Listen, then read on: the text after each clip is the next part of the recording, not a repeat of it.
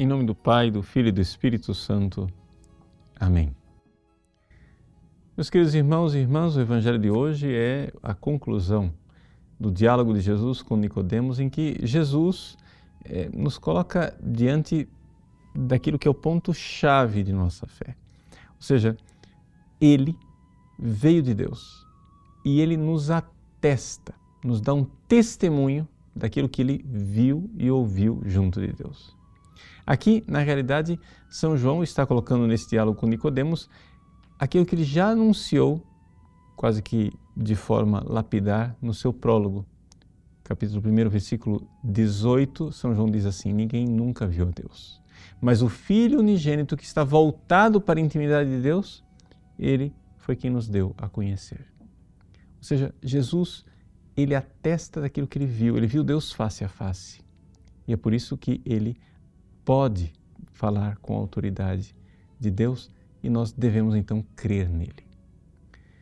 Muitas pessoas, é, quando são chamadas a ter um ato de fé, né, não entendem em que consiste realmente o ato de fé. O ato de fé não se dá através da visão de um milagre em que você enxerga algo de sobrenatural. Não.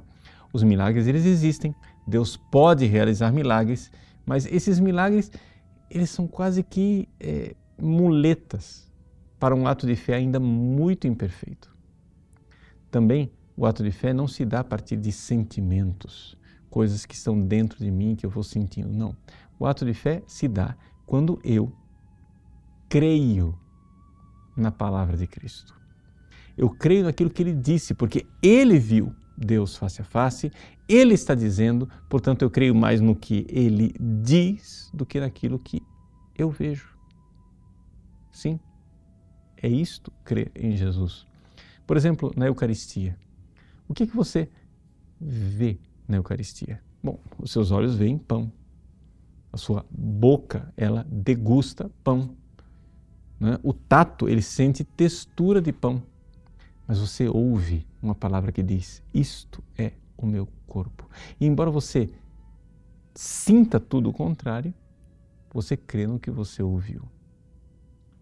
Mas não somente os sentimentos, eh, os sentidos exteriores, mas também os sentimentos, os sentidos interiores. Muitas vezes você recebe a Eucaristia e você não sente nada. Você não sente nenhuma consolação. Às vezes você vai para a fila da comunhão até mesmo entediado ou distraído muito bem, você é chamado a ter um ato de fé. Você ali, a primeira coisa que você faz quando você se encontra com o Cristo na Eucaristia, é um ato de fé, dizer eu creio, eu não estou sentindo nada. Os meus sentidos exteriores nada atestam. Os meus sentidos interiores também nada atestam, mas existe uma palavra. Ele diz: é o meu corpo, ele é veraz. Este é o ato de fé. O ato de fé é nós crermos na palavra de Cristo.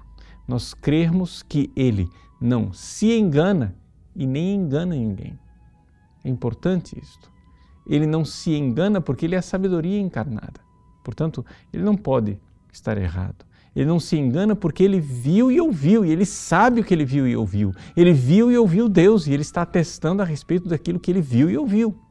Muito bem, ele não se engana.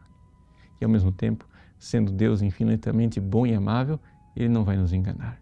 Ele não vai contar uma lorota para passar a perna em nós. O que Ele está dizendo é a verdade, porque Ele é a verdade encarnada.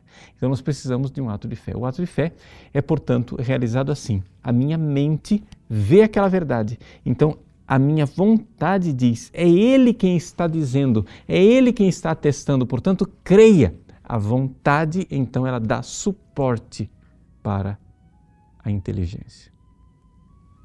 Nesse tempo de Páscoa, nós somos chamados a um ato de fé. Nós somos chamados a realmente crer no Cristo ressuscitado. Ele nos atesta isto. Ele prometeu que ressuscitaria e de fato ressuscitou. Ele não se engana e não engana ninguém. E se ele ressuscitou, é porque quer também nos ressuscitar e nos dar uma vida eterna. Creiamos e entremos nesta vida. Deus abençoe você. Em nome do Pai, do Filho e do Espírito Santo.